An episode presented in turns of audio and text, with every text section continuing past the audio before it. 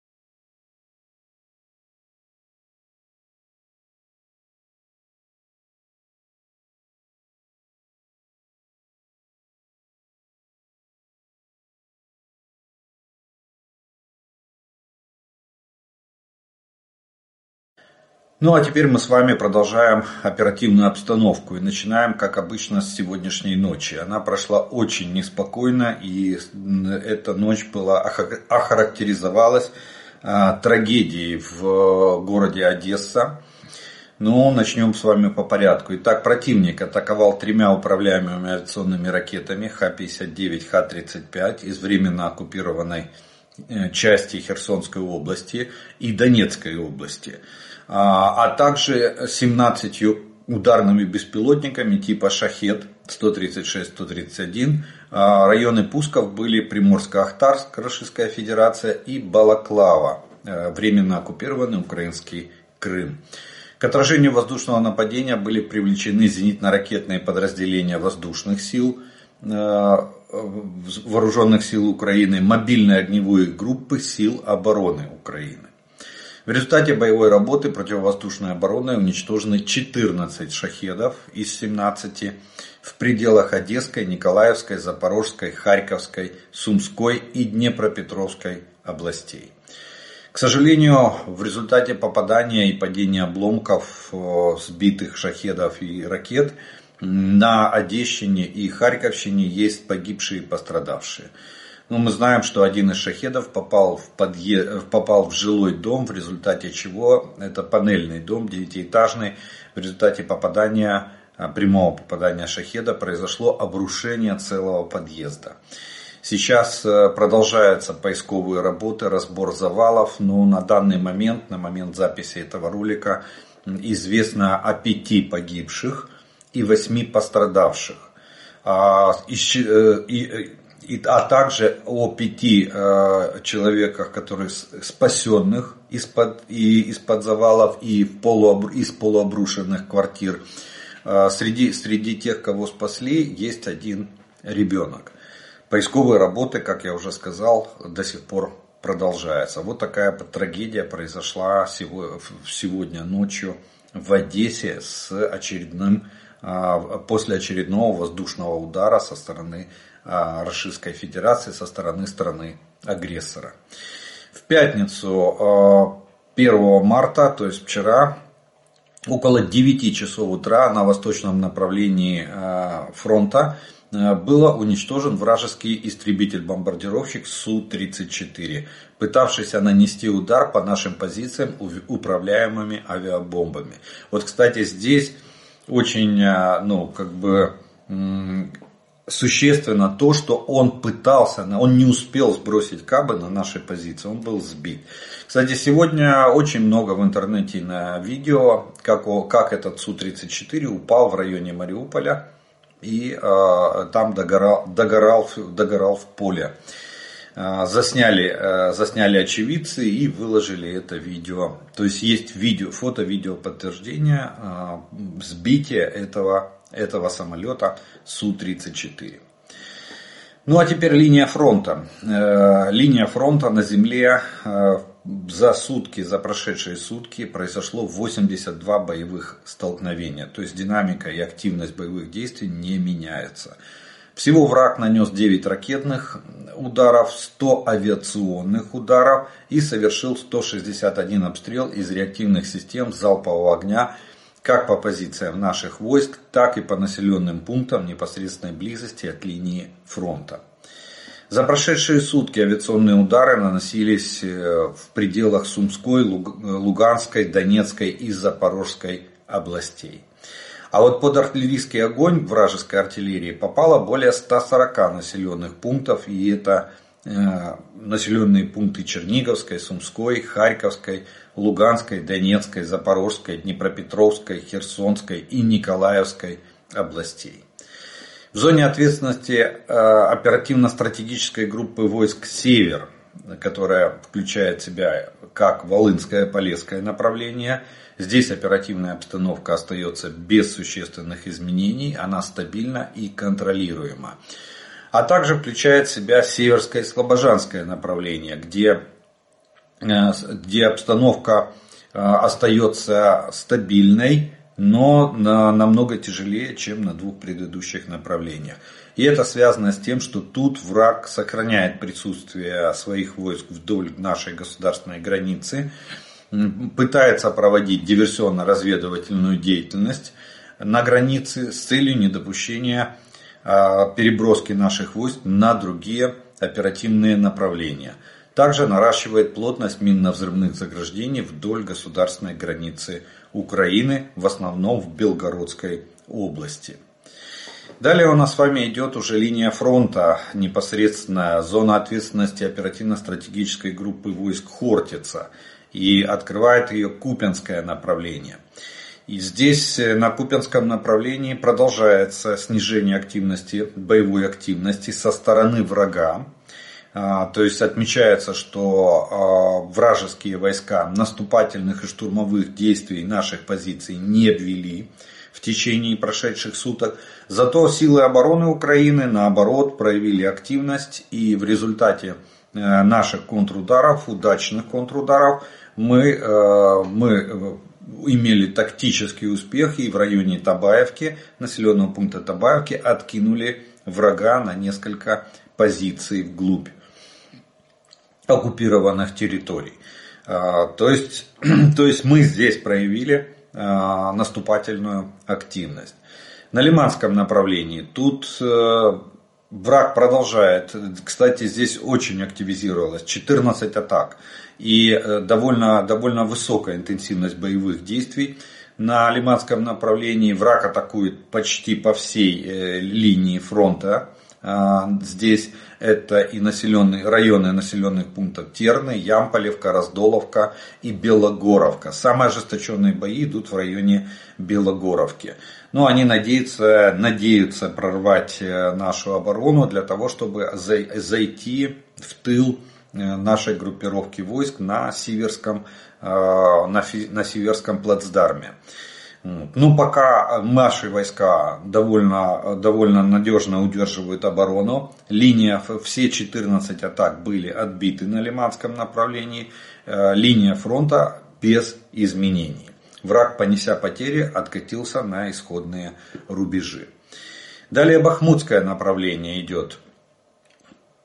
И здесь, э, несмотря на то, что количество атак всего лишь 8 в течение суток, но они довольно ожесточенные, и враг пытается продвигаться в направлении Часового Яра. Это их главная задача на этом оперативном направлении. И они пытаются ее решить. Причем любой ценой, не, не обращая внимания на потери. Основные боевые столкновения велись в районе населенных пунктов Богдановка, Ивановская и Андреевка. К сожалению, не все атаки удалось отразить, и противник имел частичный успех в районе населенного пункта Ивановская. Продвинулся на несколько сотен метров вглубь нашей обороны. Э, ну, тут Далее у нас с вами идет зона ответственности оперативно-стратегической группы войск Таврия. И начинается она с Авдеевского направления. Здесь не менее горячая эта э, точка. Вот они три. Бахмут, э, Бахмутская, даже четыре, я бы сказал. Лиманское оперативное направление, Бахмутское, Авдеевское и Новопавловская. Это сейчас Маринская, объединенная с э, Угледарским или бывшим Шахтерским. А еще ранее Бердянским.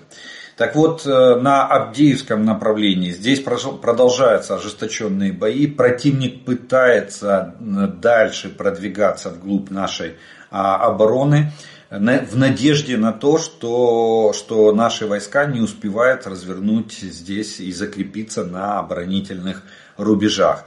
Наши войска, пытаясь закрепиться, но э, особенности географии местности и Э, слабая подготовленность самой этой местности в инженерном отношении вынуждает наши войска с боями, э, изнуряя противника, э, к сожалению, отходить на более выгодные позиции.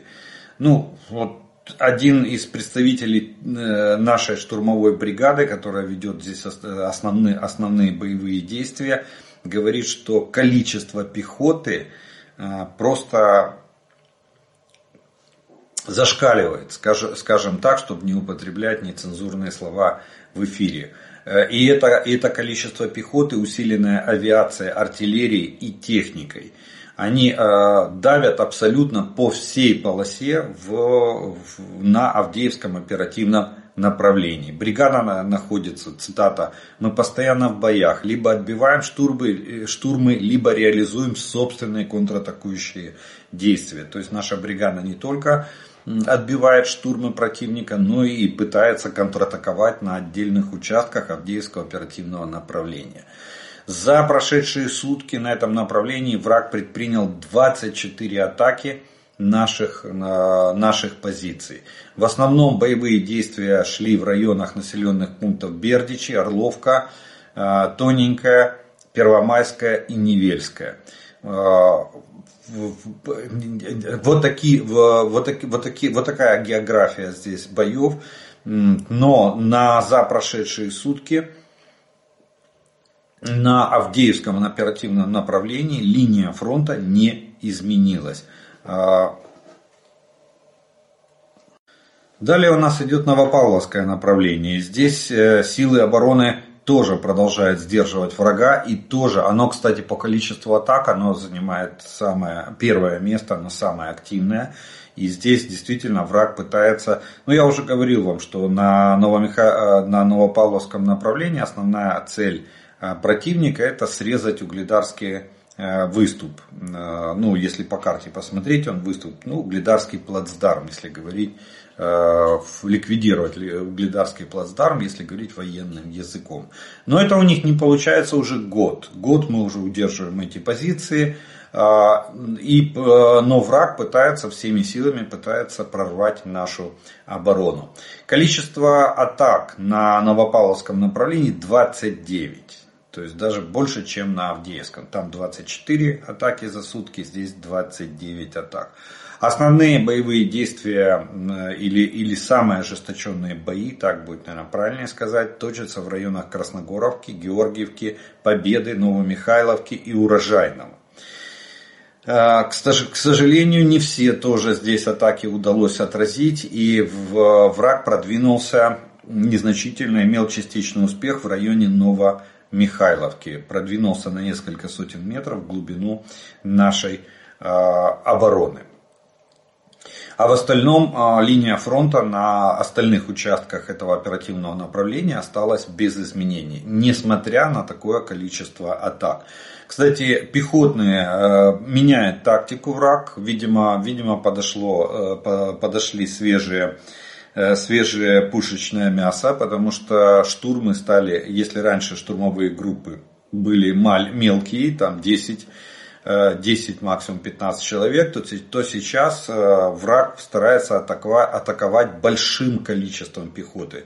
На некоторых участках или в некоторых атаках численность атакующей пехоты может доходить до роты, то есть до 100 человек на отдельных участках оперативных направлений не только на Новопавловском, это и на Авдеевском наблюдается, и на Лиманском наблюдается, и на Бахмутском наблюдается. То есть, э, видимо, подошли, подошел, подошла свежая, свежая партия, и поэтому враг. А вот с техникой, э, с техникой стало, стало немножко потуже у врага. Техники используются меньше. В основном пошли пехотные штурмы, людские вот эти волны. Ну, их называем мясные штурмы. А, видимо, используя, кстати, они подвозят личный состав э, на, на чем попало. Даже используют э, автомобили, ну, уже я вам показывал, кстати, в роликах вы видели, что используются там и мотоциклы, и квадроциклы. А сейчас даже были замечены машины, а, как они, гольф, э, эти гольф-баги, которые используются в гольф-клубах для перемещения по вот этим полям. От лунки к лунке. Так вот, они даже такие машины используют для подвоза личного состава. Да, конечно же, спецназ, вот как э, э или там элитные подразделения 15-й мотострелковой бригады, отдельной мотострелковой бригады вооруженных сил Российской Федерации, да, они подъехали на броне, даже были с танком Т-80. Но это не помогло. Вся, вся эта элита была ликвидирована нашими войсками вместе с той броней, на которой они они прибыли для участия в бою. Я думаю, это видео, которое облетело весь интернет, ну, многие из вас уже уже видели. Почему? Э, э, потому что даже военкоры, расистские военкоры уже пишут в своих пабликах, что не надо, ну сколько можно постить вот это, смаковать э, или вот это видео, где там лежит там взвод, 30 человек на одном, на одном снимке, 30 рашистских солдат, убитых э, возле танка Т-80. Это была элитная, элитная пехота, штурмовики. Вот. Так что вот э, ситуация вот такая, пехотные штурмы, началась волна пехотных штурмов. Ну, она периодически меня, сменяется. То мелкие штурмовые группы, сейчас пошли большие пехотные штурмы. Все равно они не приносят э, Э, даже тактического успеха, то есть на глубину там несколько километров, об этом речь вообще, вообще не идет. Э, обычно, если врагу и удается продвинуться, то буквально на одну-две позиции наших, наших войск. Далее у нас идет Ореховское направление. И здесь э, враг наступательных действий не вел. Здесь в основном были перестрелки, позиционные бои и обмены артиллерийскими ударами. Далее э, идет зона ответственности группы войск, стратегической группы войск Одесса, Херсонское направление. И здесь э, силы обороны э, продолжают удерживать свои позиции. Противник наступательных и штурмовых действий не проводил на Херсонском направлении. Тоже в основном обстановка сложилась из позиционных боев, перестрелок и обменов артиллерийскими ударами. И два, прежде чем сказать э, два слова о, прежде чем сказать о потерях за прошедшие сутки, два слова о ситуации на оккупированных территориях. Оккупанты проводят в Мариуполе массовые зачистки перед так называемыми псевдовыборами. Осталось две недели до начала голосования. Э, и они же хотят провести, разворачивают там эти штабы, избирательные комиссии, хотят провести голосование. Ну, Путину же надо результат, и поэтому они э, для того, чтобы сделать э, приписку на незаконно оккупированных территориях, они пытаются тоже провести выборы, так как по их мнению они считают это территорией Эрефии. Так вот, надо зачистить, э, чтобы не было, не было неожиданности или, или никто не мешал, скажем так, никто, чтобы не мешал фальсифицировать э, или просто здесь рисовать результаты, потому что ну, это нельзя назвать даже псевдовыборами. Во время оккупированной Мариуполь для усиления зачистки города в преддверии псевдовыборов прибыли дополнительные экипажи полиции, внимание, из Санкт-Петербурга. То есть где Санкт-Петербург, где Мариуполь. Об этом сообщает советник Мариупольского э, городского головы Петр Андрющенко. Э, в Мариуполе продолжается большая зачистка. В город приехали на усиление 11 экипажей полицаев из Санкт-Петербурга. Они усилили подразделение Росгвардии, которое в свою очередь было э, отдано в подчинение ФСБ. И ФСБ руководит вот этими всеми зачистками в самом Мариуполе. Что они ищут?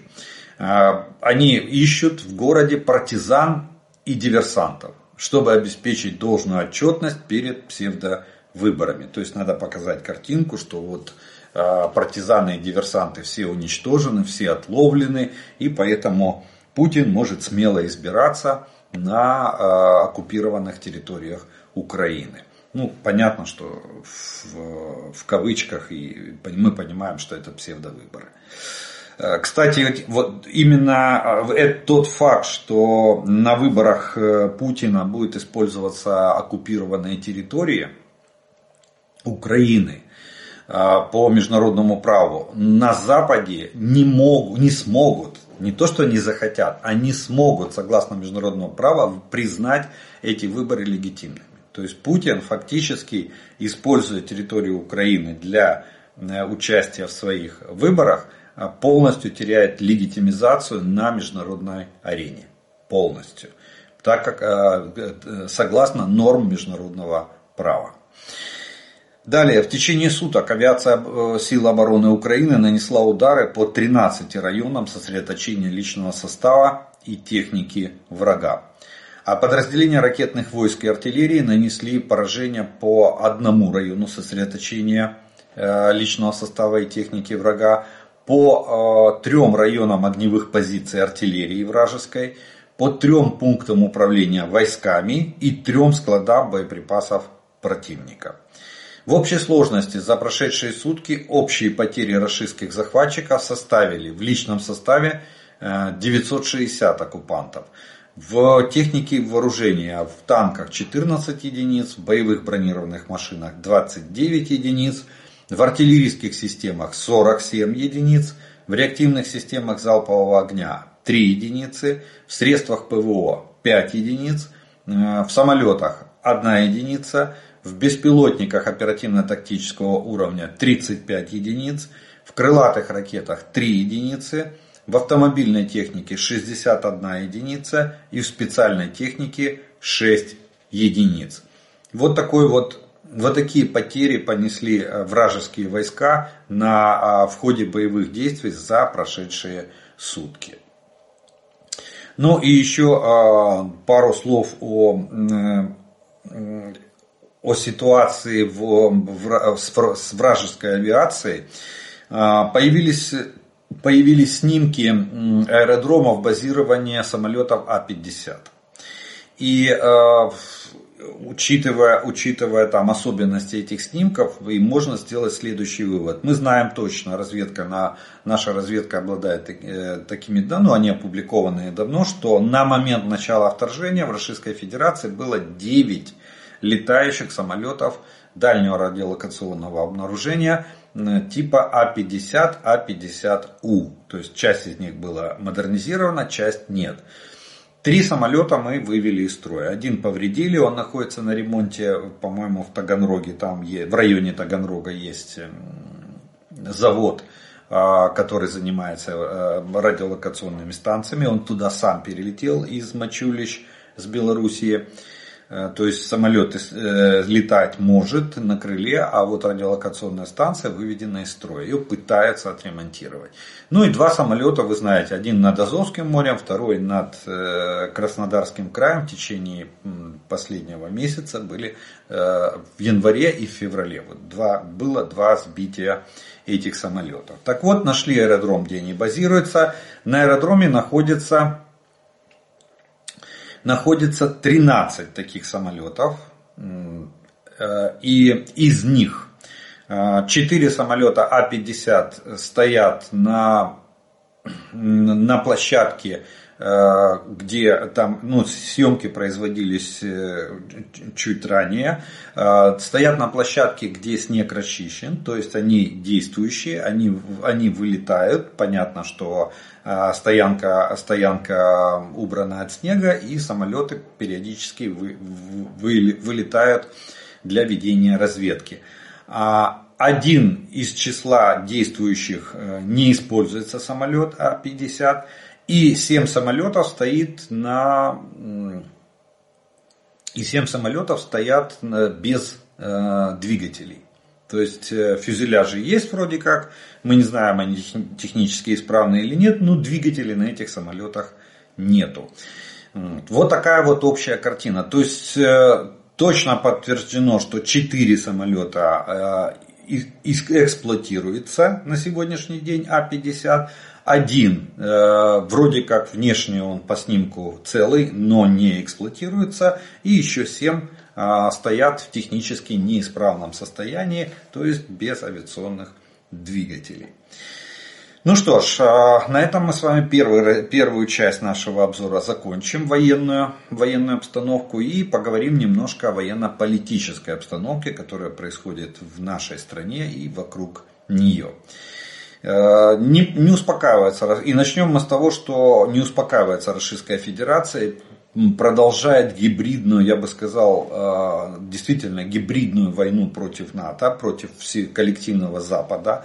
Даже, может быть, э, надо брать не только НАТО, но и, и другие страны и пытается всеми силами, пытается, ну, будем так говорить, без, создавать проблемы и беспокойство для, а, для западных стран. Что происходит? Э, вчера на, в небе над Балтикой была поднята авиация НАТО э, для перехвата российских самолетов в этом, в этом районе. Э, Причем поднимали, поднимали и авиация, французская авиация поднималась в воздух, в миражи. Они, они, они шли на перехват двух российских Су-30М, которые сопровождали транспортник Ан-72. Э, да, они находились в международном э, воздушном пространстве к северу от Польши. Но понимая те все угрозы, которые сегодня несет Российская Федерация, авиация НАТО перехватила и сопровождала их в этом воздушном пространстве. Также вчера расисты устроили, ну, можно сказать, атаку. Атаку средствами радиоэлектронной борьбы на, э, на, по территории стран НАТО или Европейского Союза. Европейских стран. Правильнее так будет сказать. Видите карту. Э, что они делают? Это уже, кстати, не первый раз. Э, это, это производится несколько месяцев назад, они это, это дело опробовали и теперь, я так понимаю, начинают практиковать. Что они делают? Они разместили вдоль границы Калининградской области средства радиоэлектронной борьбы, э, довольно мощные станции, и включают их на полную мощность для того, чтобы глушить эфир на, э, на территории европейских стран. Довольно большой радиус они охватывают, при этом каждый раз они стараются менять э, по возможности. Видно, станция широкополосная, они меняют частоту. И э, а прошлые разы они глушили сигнал GPS навигации, о чем сообщали э, особенно представители НАТО военные. Теперь они глушат связь, мобильный интернет и э, сигналы GPS. То есть Россия а, всеми средствами пытается вести гибридную войну. Они не могут, э, ну мы уже неоднократно с вами разбирали, не могут они вступить в прямое боевое столкновение с НАТО. Э, боятся они э, в этом плане войска, столкновения с войсками НАТО и понимают все, все последствия для себя. Но вот такие вот гибридные действия непрямого, непрямые они, они постоянно производят. Далее Франция продолжает рассматривать возможность отправки в Украину спецназа, который мог бы защитить некоторые территории Украины и ограничить удары со стороны э, Российской Федерации. Ну, то, что я и говорил, что одна из версий э, вот такого заявления, сделанного президентом Франции Эммануэлем Макроном, это э, введение войск с целью защиты территорий Э, как населения, так и территорий от ударов со стороны Российской Федерации. На 7 марта президент Франции назначил э, собрание лидеров французских политических партий для обсуждения ситуации в, в нашей стране, в Украине. И вот там будет решаться вопрос, э, можно ли и стоит ли а, вводить войска, э, французские войска на, э, на территорию нашей страны. Посмотрим, какое решение они примут, но ну, а тогда уже будем а, с вами обсуждать все плюсы и минусы такого, такого, такого решения. Ну и самое главное, надо же наше согласие для того, чтобы иностранные войска присутствовали на территории Украины. Далее Украина получит, э, может получить первую партию снарядов уже через несколько недель. Об этом сообщил э, гендиректор по вопросам оборонной политику, э, политики. В Украину должны поставить 500 тысяч снарядов калибра 155 и 300 тысяч снарядов калибра 122 мм. Страны ЕС выделили уже более 50% необходимых средств для закупки этих 800 тысяч боеприпасов. Это те снаряды, которые нашел э, президент Чехии э, Петр Павел. Сейчас э, страны выделяют деньги, уже ну, минимум две страны, Голландия и Дания выделили средства для покупки этих боеприпасов, ну, ждем, кто еще, э, кто еще выделит деньги для того, чтобы их полностью выкупить и достать. Но я так понимаю, на те средства, которые выделены, больше 50%, уже оформляются документы и снаряды уже в ближайшее время начнут движение в Украине. Несколько недель э,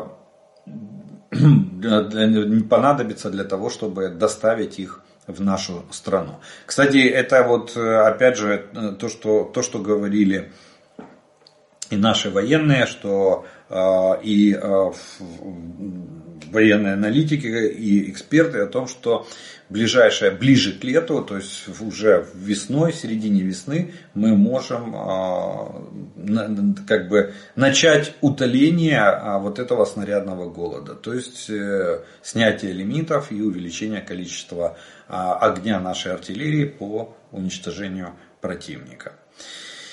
В Германии разгоря, разгорается скандал, э, это еще один. То, то был скандал, перепалка словесная, ну, заочная между э, Эммануэлем Макроном и Олафом Шольцем относительно отправки войск, иностранных войск в Украину. Причем там же речь не шла о НАТО. Э, Причем самое интересное, что на вот этом собрании в Париже Олаф Шольц сидел рядом с Эммануэлем Макроном.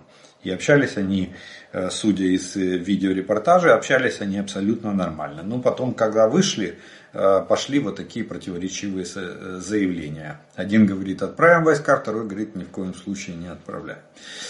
Но тут новая проблема. Вчера российские, российский ряд российских СМИ опубликовал аудиозапись разговоров в Бундесвере, в в э, немецких генералов, где они обсуждают, э, обсуждают, э, сколько надо ракет для того, чтобы разрушить Керч, Керченский мост, или мы его называем Крымский мост.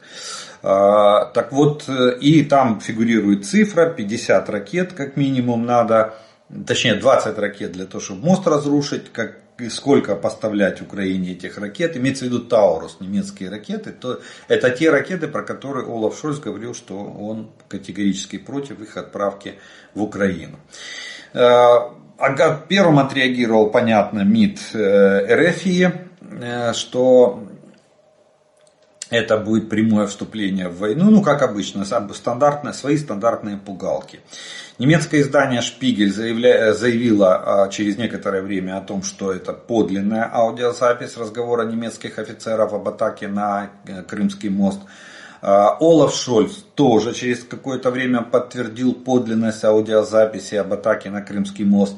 Но а, он сказал, что это большая проблема и через несколько часов добавил, что будет проведено тщательное расследование по этому вопросу. Ну, в принципе, скажу так, что это хорошо, что немецкие офицеры такого уровня обсуждают э, вопросы, вопросы боевых возможностей ракет, ракеты Таурус. Это говорит о том, что, скорее всего, военные будут, будут настаивать на том, чтобы эту ракету действительно опробовать и, возможно, на Крымском мосту. Почему бы нет?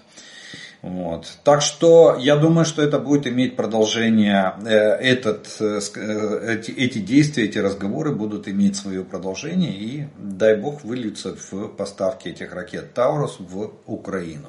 Ну а Олаф Шульц, как канцлер, конечно же, имеет полное право провести расследование, там, кстати, и он делал упор, я так понимаю, что расследование будет больше всего проведено не в контексте наказания этих, этих офицеров, а в контексте утечки информации. Как так получилось, что аудиозапись оказалась у, в Российской Федерации и первыми ее опубликовали российские, российские СМИ. Вот в этом, в этом контексте, конечно же, расследование провести надо. И немецкой разведке, особенно контрразведке, надо очень, наверное, крепко задуматься. А как же так могло получиться? А, далее Япония продолжается а, санкционная политика стран коллективного Запада, я бы так сказал, и те, кто из стран Большой Семерки, Япония входит в это число, Япония ввела новые санкции против Российской Федерации. Об этом говорится в официальном правительственном вестнике страны. Сообщается, что под санкции попали 12 человек, и 36 организаций, связанных с Российской Федерацией. В список вошли э, Росатомфлот, Тиньков Банк, Новатор. Э, это, Новатор это э, производственное объединение, которое по, по производству оружия. Это оружейный концерн.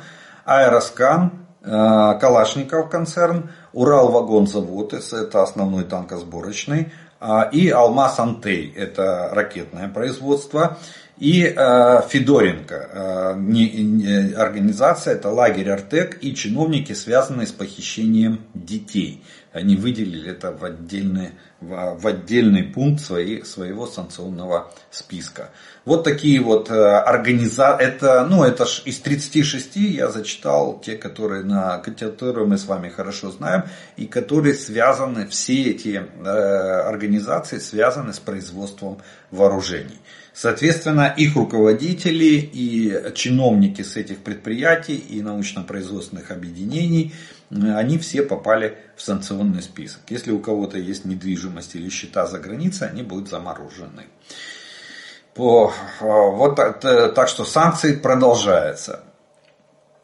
Но Россия э, все равно не, не продолжает, не, не успокаивается в своих своих действиях, и они новую спекуляцию затеяли, новую информационную, информационно-психологическую спецоперацию против нашей страны, а именно э, было сделано заявление со стороны Российской Федерации о том, что э, расисты готовы передать нам тела якобы украинских военных, которые погибли, якобы погибли в результате сбития Ил-76 в районе города Белгород. Помните, да, этот, э, этот скандал. Причем российская сторона сделала такое довольно расширенное заявление. Они сказали, что у них есть э, список, э, список родственников этих военных, которые якобы погибли на этом самолете. А, плюс а, им предостав, что им предоставили а, ДНК этих родственников, и что они провели работу, и все тела идентифицированы на сегодняшний день на основании ДНК экспертизы, и они готовы их передавать. Сразу скажу, что это манипуляция и ну, вранье, можно по-простому сказать.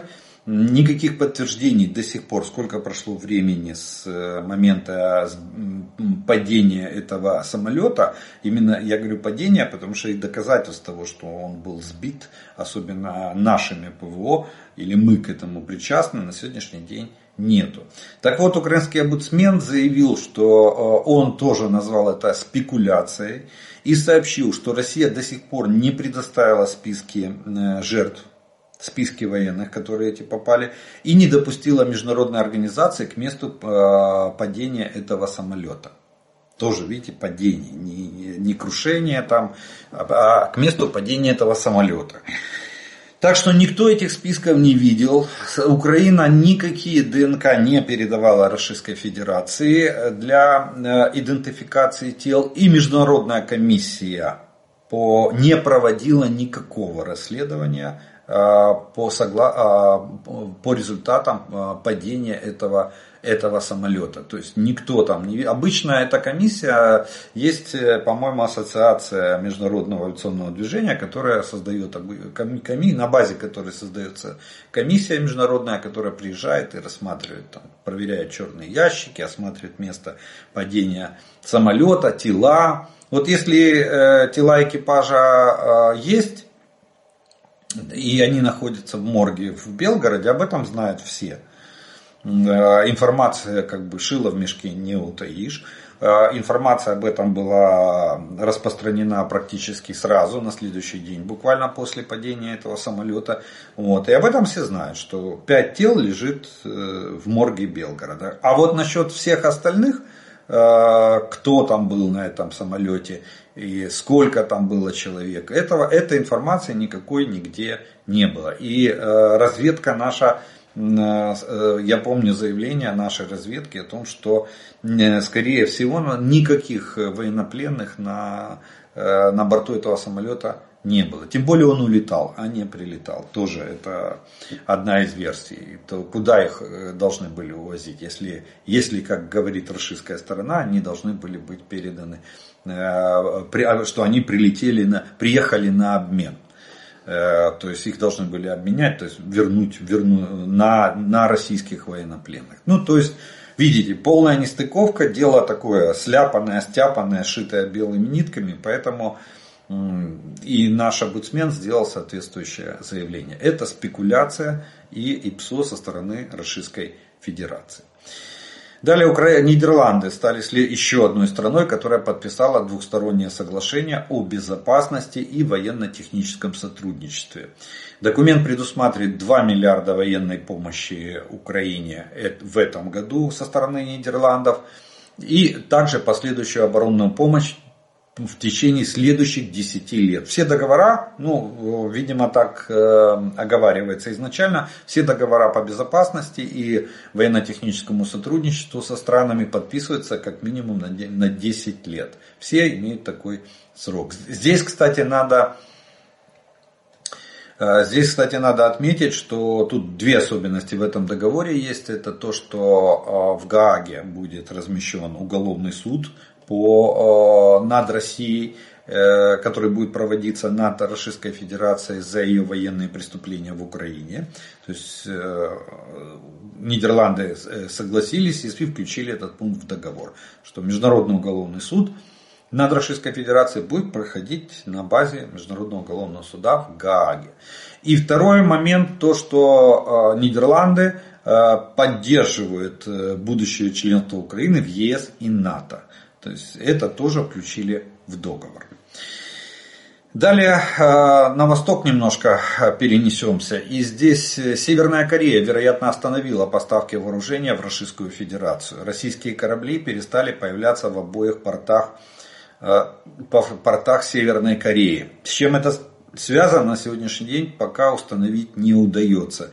Но согласно спутниковых снимков, российских судов по перевозке э, грузов ни одного нету в северокорейских портах. Кстати, надо отметить, что есть информация, что на линии фронта могли появиться китайские боеприпасы. Вместо северокорейских могли появиться китайские. И у них характерный окрас, это калибра 122 мм, снаряды повышенной дальности, Э, для, для, для артиллерийских систем этого калибра. Вот. И по характерной маркировке на ящиках и окрасу снарядов можно сделать вывод, что это снаряды китайского производства. Как они попали на линию фронта, пока вот наша разведка разбирается. Но тем не менее э, есть э, видео, есть фото, доказательства наличия этих снарядов в, в российских войсках. Далее, Министерство, э, ну, пару новостей из-за поребрика. Так вот, на России э, решили действительно, ну, раз Путин сказал на, в обращении к Федеральному собранию, то ядерной дубиной надо помахать. И Минобороны РФ решила э, действительно взмахнуть этой ядерной дубиной. Отрепетировали в кавычках ядерный удар по распоряжению президента РФ. 1 марта, вчера на космодроме Плесецк был произведен учебно-боевой пуск твердотопливной межконтинентальной баллистической ракеты передвижного комплекса ЯРС. Э, ну, давайте, вот, кстати, очень, э, очень удивило меня, как человека военного, удивило то, что Путин в своем обращении э, пугает весь мир комплексом «Сармат», что он якобы поступил в войска, якобы стал на боевое дежурство, аналогов нет, ракета такая супер-пупер. А пуски для того, чтобы показать, э, ну, напугать весь мир, делают комплексом Ярс. А, так вот, ракета, что такое комплекс Ярс? Ракета комплекса Ярс это модернизированная ракета Тополь-М. А ракета Тополь-М это разработка КБ Южный, город Днепропетровск, Украина. Это наша ракета, которую делали еще в, в Советском Союзе, начинали делать, потом ее дорабатывал Московский там, научно-исследовательский институт. Так вот, Ярс это фактически тот же самый, она даже э, в ТТХ у нее написано, что Ярс это ракета семейства Тополь. И просто они ее чуть-чуть модернизировали. 12 тысяч километров, 3-4 э, 3-4 боевых элемента может находиться в головной части. Мощность боевых элементов э, может составлять от 300 до 500 килотонн в тротиловом эквиваленте каждого из элементов. Ну, точность ее, точность ее достигается 120-150 метров. Ну, вы понимаете, при 300 килотоннах ядерного заряда точность в 100, 150 метров вообще не играет никакой роли. Головная часть может быть как разделяющаяся, так и моноблочная. Э, ну, разделяющаяся, я уже сказал, 3-4 боевых элемента в ней может находиться. А ракета может э, быть как на пусковой установке мобильного комплекса, так и на, может быть э, выпущена из шахтной пусковой. То есть она может быть шахтного базирования, может быть мобильного базирования. То есть э, старая, старая советская, немного модернизированная на сегодняшний день, это то, чем Путин пытается, пытается запугать весь, э, весь мир. Вот они провели такой демонстрационный пуск э, с учебно, называется учебно-боевой, потому что головная часть это на голову вместо ядерного заряда монтируется головной весовой макет с баллистическим колпаком который имеет аэродина... Э, вес и э, аэродинамические свойства, такие же точно, как у настоящей головной части. Э, ну и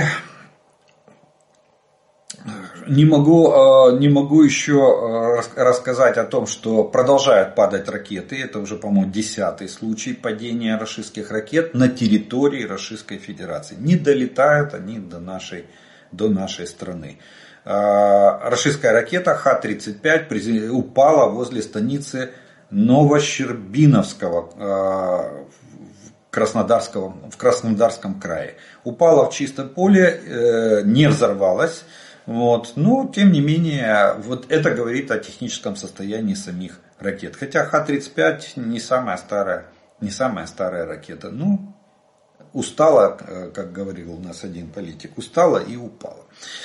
А, и а, завершим мы военно-политический блок. Это заявление Лаврова. А, они решили достать старую методичку и э, поменяли только слово Украина на слово Молдова. Лавров сказал, что молдавский режим идет по стопам киевского. Отменяет все русское, ущемляет русский язык, давят на Приднестровье экономически, сказал Лавров. Ну, для нас ничего, ничего нового. Я же говорю, методичка та же, только поменяли название. Вместо нашей страны написали Молдову. Э, понятно, что Российская Федерация, скорее всего, попытается, э, попытается, наверное, э, покачать ситуацию в Молдове для того, что, опять же, чтобы давить на Запад в плане, в плане принуждения к переговорному процессу нас и ну, прежде всего запугать Запад, чтобы Запад предложил нам сесть за стол переговоров с Российской Федерацией. Хотя у нас на этот счет и в нашей стране, и у, у э, наших стран-партнеров в формате, в том же формате Рамштайн, на сегодняшний день единое мнение, что переговорный процесс на данном этапе невозможен. Ну что ж, э, на этом мы с вами первый раздел нашего обзора закончим. Я по традиции сделаю паузу. Вас по традиции приглашаю подписаться на мой канал, те, кто еще не подписан. А, те, кто смотрит это видео, поставьте лайк ему, для того, чтобы его могли увидеть как можно больше людей. И через некоторое время мы с вами продолжим.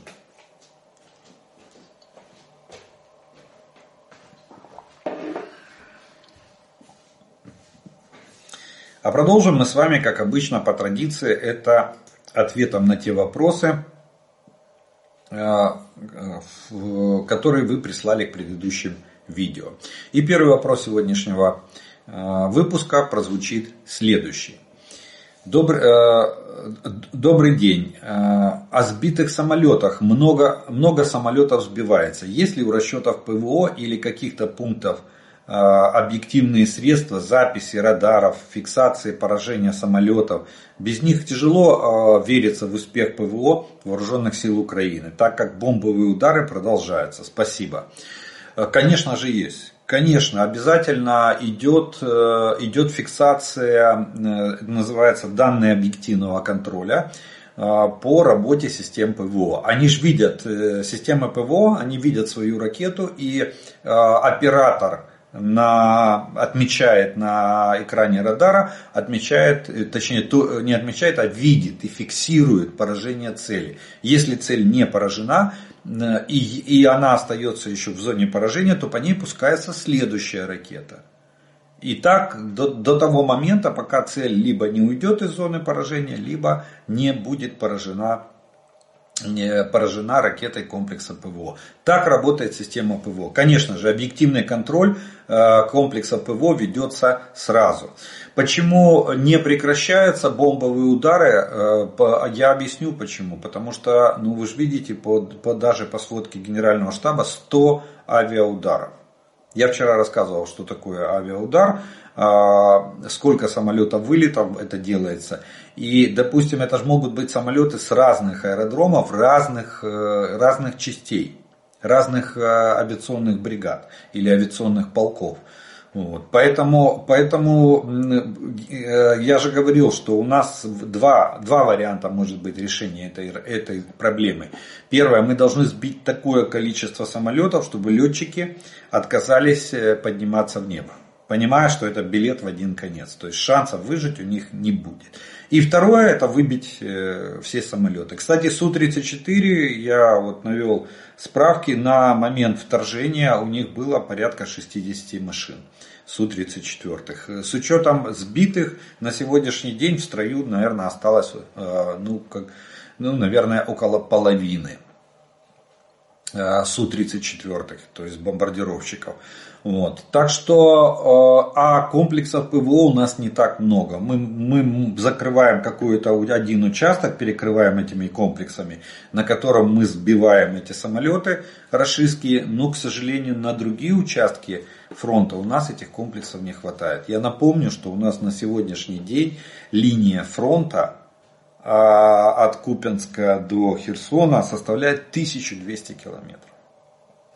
Поэтому перекрыть эту линию, представьте, а если, а если у комплекса там, ну даже если 100 километров дальность поражения, с учетом там а, одной трети на перекрытие, значит где-то 140 должно быть между комплексами, чтобы 70 километров они брали под свой контроль и 30 километров перекрывалось соседним комплексом. Потому что чем дальше от пусковой, тем вероятность может снижаться поражения воздушных целей. И теперь разделите на 140 километров, сколько надо систем ПВО, для того, сколько надо батарей, чтобы перекрыть 1200 километров. Вот, вот, вам, вот вам ответ на вопрос, почему бомбы продолжают падать, несмотря на то, что на сегодняшний день сбито 13 самолетов э, противника. Из них, э, из них два самолета-разведчика, э, два, да, летающие радиолокационные станции, остальные, остальные боевые самолеты, истребители и истребители-бомбардировщики.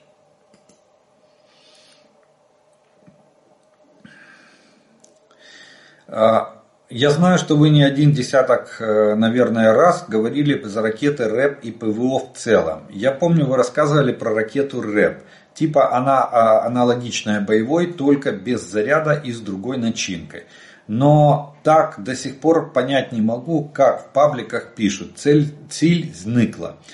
А, как, э, как это просто зникло? 8 метров длины и 2 тонны металла просто так не зникают. Это металлическая груда на бешеной скорости куда-то должна прилететь. Или ее все-таки тоже сбивают, или что-то я не так понимаю. Спасибо. Все будет Украина. Э, смотрите, если, если мы говорим о ракете с начинкой РЭП, то ее сбивают. Как только она перестает работать, ее, ее сразу же сбивают. Либо она заканчивает свой полет падением э, в каком-то определенном районе. Но ее не наводят как э, там, боевую ракету на цель. Теперь, что касается фразы «зныкла цель». Это фальш-цели, так называемые. И тут никакая ракета не летит. А, что, что, это, что они делают? Дело в том, что радиолокационные станции и особенно станции радиоэлектронной борьбы могут на всю дальность своей досягаемости, там на 100, на 150 километров, могут э, создавать сигнатуру, то есть э, э, фокусировать сигнал, который который оператором воспринимается как летящая ракета. И получается, что на радаре есть цель, есть ракета. Ее ведут как только она, она, она, э, эти фальш-цели появляются на, вот, на дальность досягаемости, то есть на первом этапе после пуска. А, как только дальность действия радара заканчивается, эта сигнатура с экрана исчезает. То есть это, это как, как говорить, это радиолокационный пучок, который, который воспринимается наши, наш, э, наш РЛС как э, цель. Как только она исчезает с, с радара, естественно, цель сникла, сникла, и это считается фальш целью. Но такие, еще раз повторю, фальш-цели могут создаваться только на дальность действия станции РЭП и станции радиоэлектронной, радио, э, радиолокационных станций, которые э, способны эти фальш-цели создавать.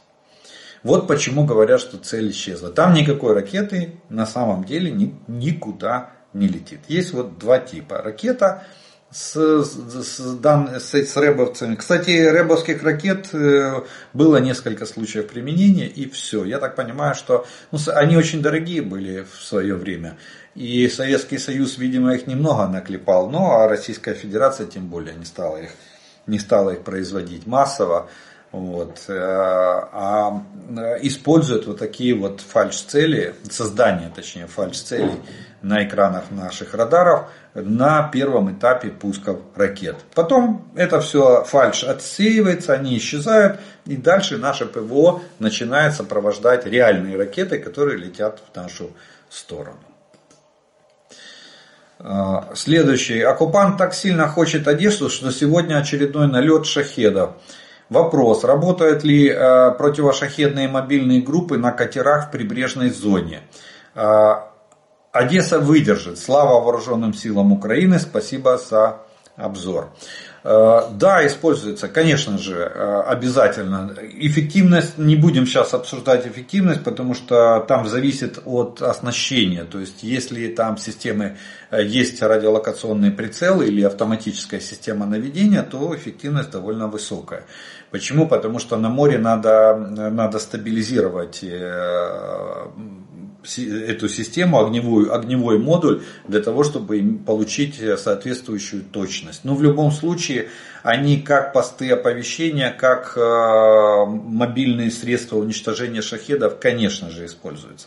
Этим, этим и э, обуславливается эшелонированность обороны. То есть, начиная с самых дальних подступов, по возможности э, размещения огневых средств начинают уничтожаться вот эти шахеды. Если они, допустим, заходят со стороны, и ракеты, если они заходят со стороны моря.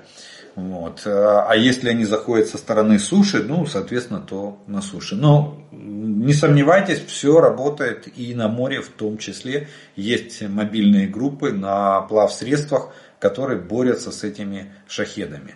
Просто вероятность, понимаете, шахеды тоже модернизируются, Российская Федерация их постоянно совершенствует. Мы знаем, что, допустим, сейчас появились шахеды, которые могут реагировать на э, применение по ним систем ПВО. Если по шахеду открывает огонь, то соответствующие датчики начинают маневр, э, менять курс этого шахеда э, для того, чтобы обойти этот район. Вот даже такое ноу-хау уже встречается в шахедах. А,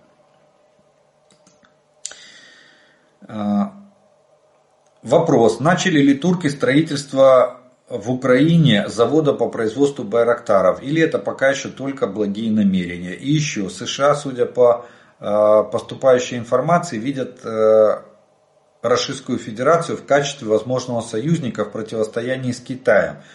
А, чем же РФ может помочь США в этом противостоянии? Спасибо за ответ. Слава Украина. Слава Украине.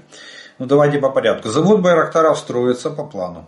И не, никаких проблем с его строительством э, абсолютно нет.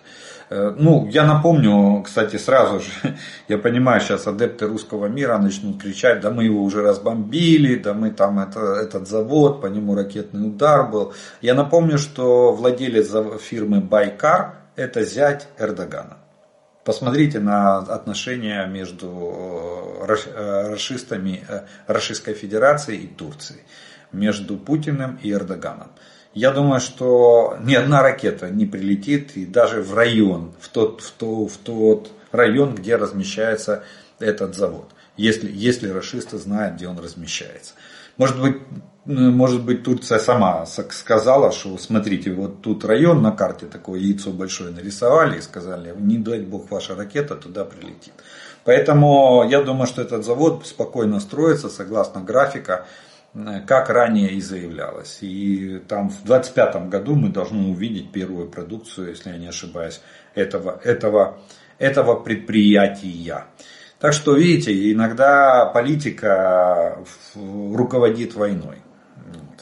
Поэтому с этим заводом все нормально, не переживайте. А чем, чем РФ может помочь э, Соединенным Штатам в противостоянии с Китаем? Вот именно тем, что сегодня, что вчера сделало Министерство обороны Российской Федерации. Чтобы вы понимали э, соотношение количества боезарядов, ядерных боезарядов Китая и России где-то один к тысяче. То есть в России больше 5000 а в, в, в общей сложности, а у Китая 450, меньше 500.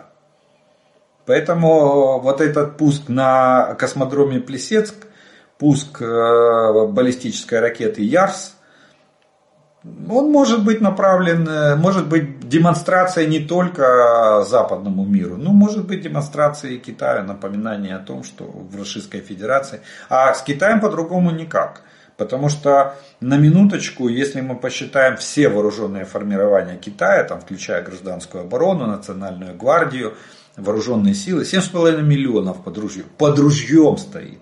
Им даже не надо объявлять мобилизацию. 7,5 миллионов, представляете, построить колонну по одному, так они от Пекина до Москвы достанут. Поэтому там без э, ядерной дубины вообще никак и не обойдется. Вот вам ответ на вопрос, чем может э, и тем более вспомните командно-штабную военную игру, которая просочилась в печать и была обнародована западными изданиями, американским, кстати, изданием, где говорится о том, что Российская Федерация э, проводила такие штабные игры, где разыгрывала вариант боестолкновения с Китаем на море, морскую операцию, там была потеря, предусматривалась потеря до 20% а, этих самых а, подводных лодок, а, ракетоносителей, э, атомоходов, пар был, правильно, подводная а, а, атомная э, ракетная, ракетная да, лодка. Вот, э, то есть до 20% носителей, подводных носителей Россия там по условиям учения готова была потерять, но при этом потом наносила ответный удар по Китаю. То же самое по сухопутке. Э, нападение Китая и вторжение Китая рассматривалось, и ответный ядерный удар по по Китаю. По-другому там никак не, не остановишь. Так что вот вам ответ на вопрос. Ядерная дубина. Не зря и, наверное, наверное, не зря и машет Российская Федерация. Может, не, не, не по западную душу. Э, добрий день. Ну виб'ємо ми літаки, а, але ж вони б'ють сонцепьоком по нашим хлопцям. Чи є від них якийсь захист? І це е, і це заборонена зброя. Що в таких випадках робити? Як захистити наших військових? Относительно запрещенности оружия, да, она считается негуманным оружием.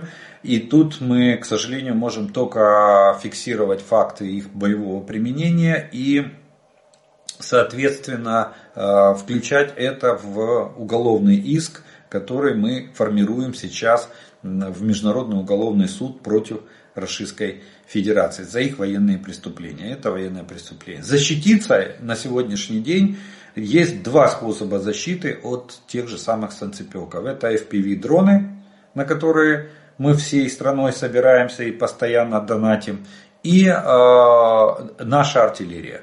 Почему? Потому что санцепеки самый то, Тосочка, ТОС-2, э, Тосочка, э, а у нее 15 километров дальность, это максимальная. Э, но их очень мало. На фронте в основном идет ТОС-1 санцепек, у него дальность 6-10 километров, в зависимости от типа боеприпасов. Вот. И а, это э, к чему я рассказываю, потому что для того, чтобы достичь эффективности, она, даже если она стреляет по переднему краю, то дальше 6 километров от линии фронта ее поставить нельзя, иначе она не достанет. А соответственно 6 километров от линии фронта это зона действия нашей артиллерии. Контрбатарейная борьба, то есть артиллерия, разведка засекает, допустим, э, этот санцепек и дальше, э, дальше либо дронами, либо, э, если есть такая возможность, либо артиллерия наносит огневой удар по позициям санцепека. Вот это два способа, как с ними бороться. С артиллерией сейчас туго, к сожалению.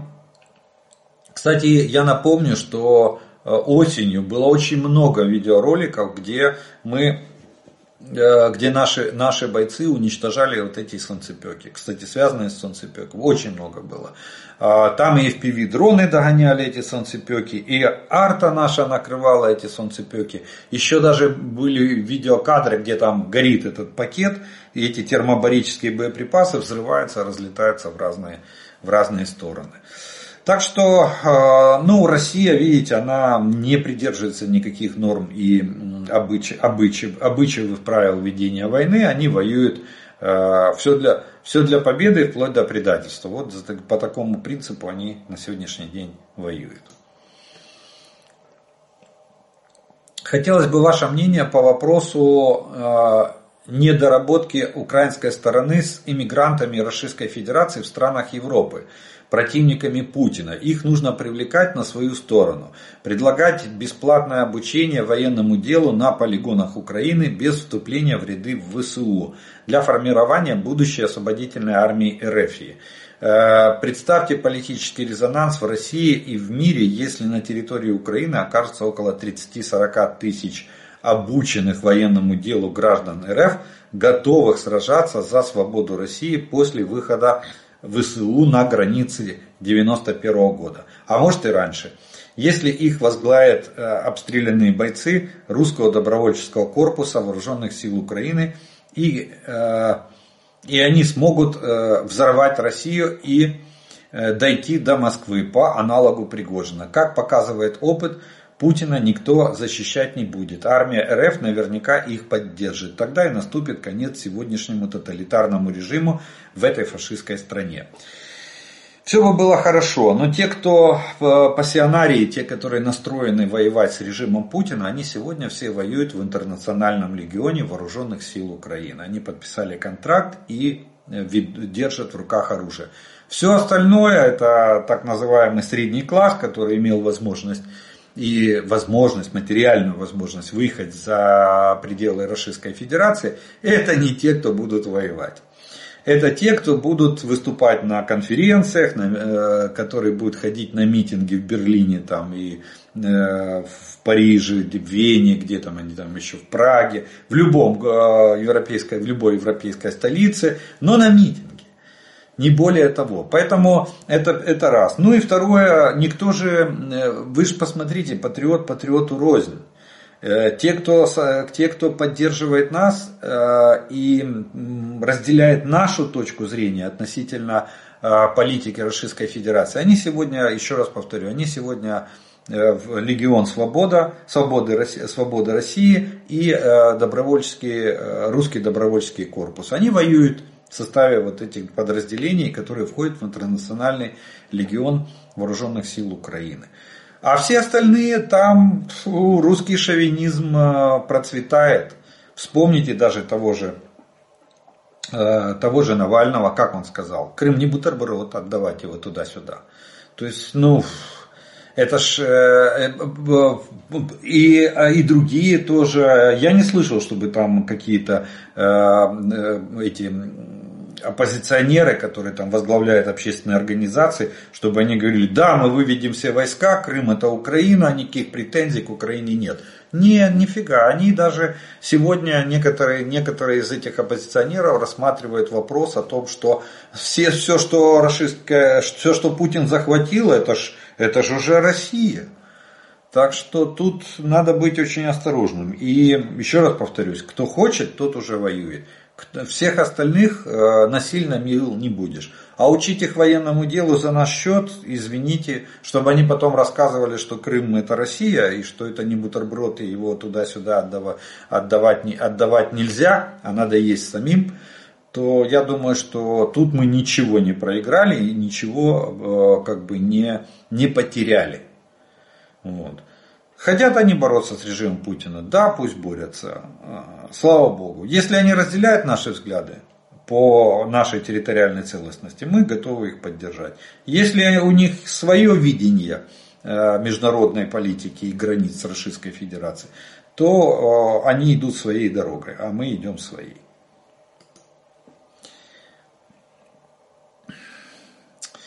Добрый день. Вопрос. А не, кажется ли, а не кажется ли вам, что страны, которые не против, чтобы их войска готовы э, приехать к нам, просто хотят, чтобы их войска, порохом не нюхавшие, поучаствовали в реальной войне, а, а не учениях? Большинство стран и их войска не обстреляны, и это для них реальный опыт. Выезжая с э, оккупации с Херсона, были заглушены все GPS – ехали по картам и заранее спланированному маршруту. Можно ли так глушить GPS кабов, чтобы они, э, чтобы они терялись? Слава Украине! Э, смотрите, что касается войск.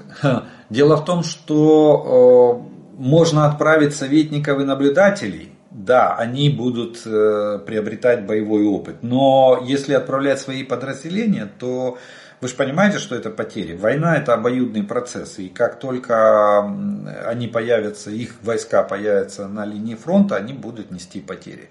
Тем более Российская Федерация будет стараться наносить наибольшие потери этим войскам, а, для того, чтобы первое, а, дать понять, что им тут не место, и второе, чтобы их разгромить и сказать, так мы же всех разгромили. Поэтому тут я бы не сказал, что это там пороху, понюхать пороху, такие вещи так, так не делаются. Берут э, всегда, берут либо ограниченные, ограниченное количество людей, которые потом становятся инструкторами, чтобы обучать войска. Вот. Ну и опять же, обратите внимание, что все страны подчеркнули, что кто изъявил желание, кто поддержал эту идею, скажем так, они подчеркнули, что ни о каком участии в боевых действиях речь не идет. Речь идет о защите объектов и защите гражданского населения от, того, от геноцида российских, э, российских оккупантов. Это на случай крайне, это как на случай как крайняя мера для того, чтобы э, защитить, защитить Украину. И э, это первое. И второе, это возможно мера чтобы обезопасить гражданское население от ударов тех же шахедов и ракет, чтобы не было вот таких трагедий, как сегодня в Одессе. Как ранее в Днепре, как э, еще ранее в, э, в городе Кривой Рог. А потом, э, так что тут вопрос не, не боевого опыта. Что касается глушения сигнала GPS для кабов, к сожалению, у нас нет такого количества и такой мощности станций радиоэлектронной борьбы. Это раз. Второе, если, если мы этих станций включим, нам надо обеспечить им защиту, потому что э, что такое станция постановки помех? Вот для того, чтобы вы понимали, как ее принцип действия, это вот э, в комнате выключ, вечером выключите свет, а потом в этих потьмах включите фонарик. Вот то же самое на линии фронта будет выглядеть на радиолокационном фоне станция постановки радиоэлектронных помех. То есть это фактически маяк для работы авиации и артиллерии.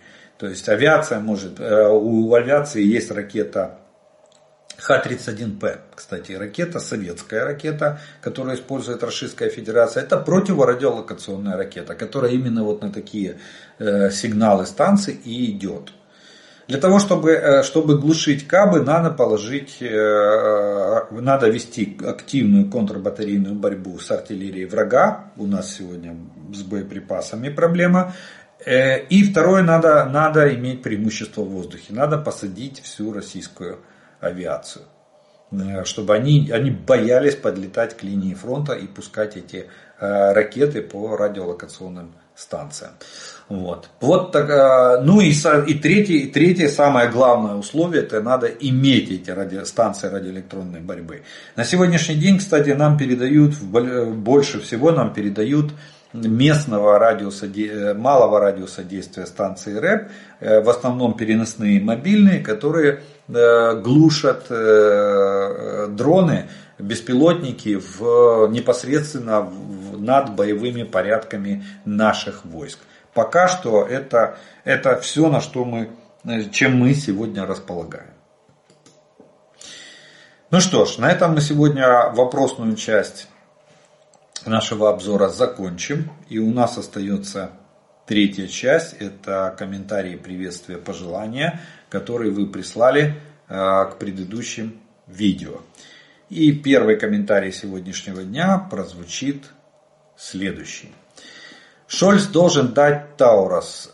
И россияне, в скобочках нормальные, не против, чтобы Украина жахнула по Думе, по Кремлю. Будем благодарны. Ну, видите.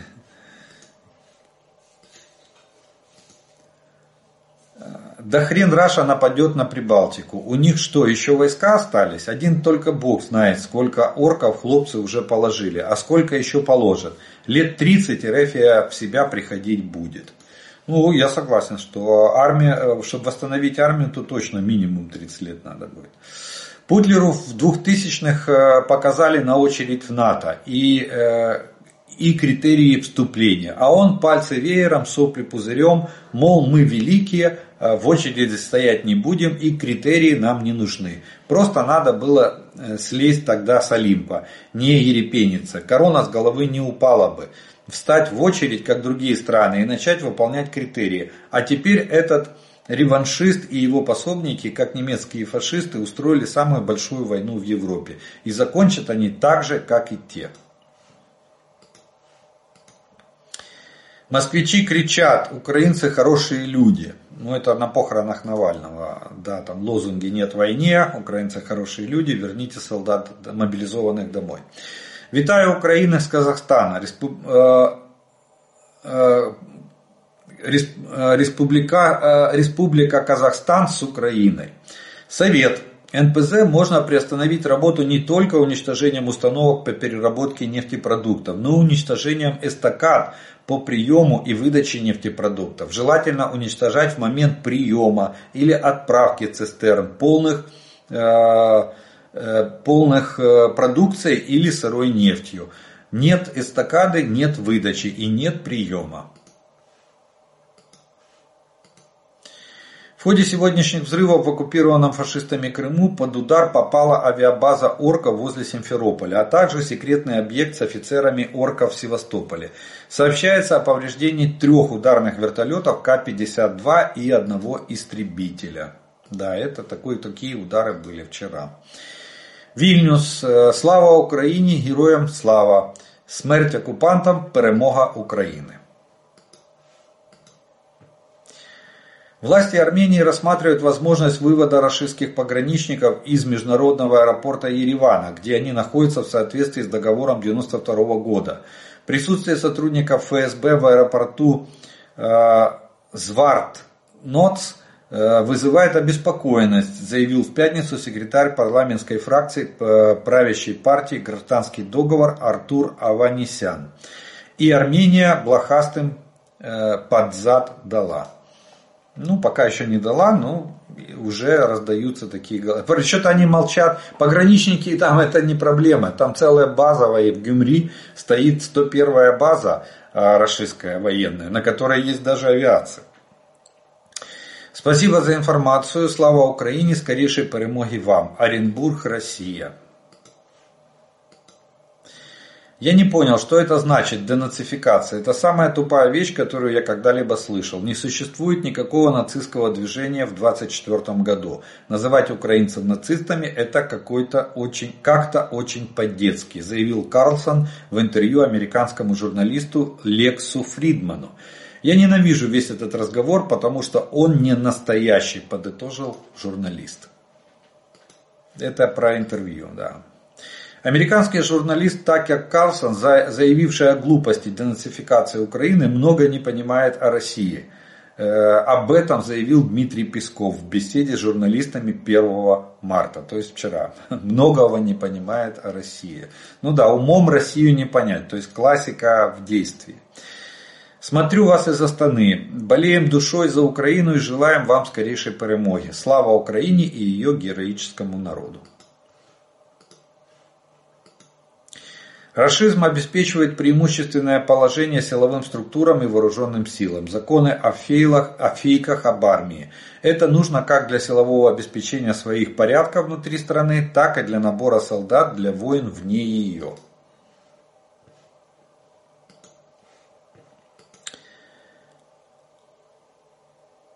Так, еще один. Э, вместо общечеловеческих ценностей, прав человека, радости познания разных культур и народов, народов и мира, взаимного объединения усилий в науке и преодолении и без того многих проблем на планете, расизм объявляет извечными врагами часть человечества и толкает россиян на сражение с ней. Рашизм пытается убедить население, что это враг спит и видит, как бы унизить, обобрать и уничтожить Россию, потому что она обладает большими природными и духовными богатствами. Выковыванием образа врага рашизм пытается сплотить народ вокруг себя, заставить чувствовать осажденные, осажденными в крепости. Рашизм знает, когда естественный инструмент молоток вокруг одни гвозди, когда вся пропаганда нацелена на противостояние врагу и подтверждение его злонамеренных планов. Вокруг одни подтверждения. Ну что ж, вот на такой вот познавательной ноте мы с вами сегодня закончим обзор оперативной обстановки за прошедшие сутки. Я благодарю вас за ваше внимание, за ваше время, что вы досмотрели до этого момента. Как всегда, напоминаю и приглашаю подписаться на мой канал тех, кто еще не подписан. А, а тем, кто смотрит это видео, пожалуйста, просьба поставьте ему лайк. Тогда его смогут увидеть как можно больше людей. Также напоминаю, что продолжается сбор э, средств, э, донатов на э, закупку комплектующих и производство дронов волонтерским фондом «Незламні сердца». Реквизиты фонда вы найдете в описании к этому видео. Ну и ко всем другим. Они постоянно у меня есть в описании к моим авторским видео. От себя добавлю слова благодарности тем, кто помагает моему каналу і спонсорам моего канала. Ну а ми з вами продовжуємо вірити в Сили оборони України. Перемога наша, слава Україні!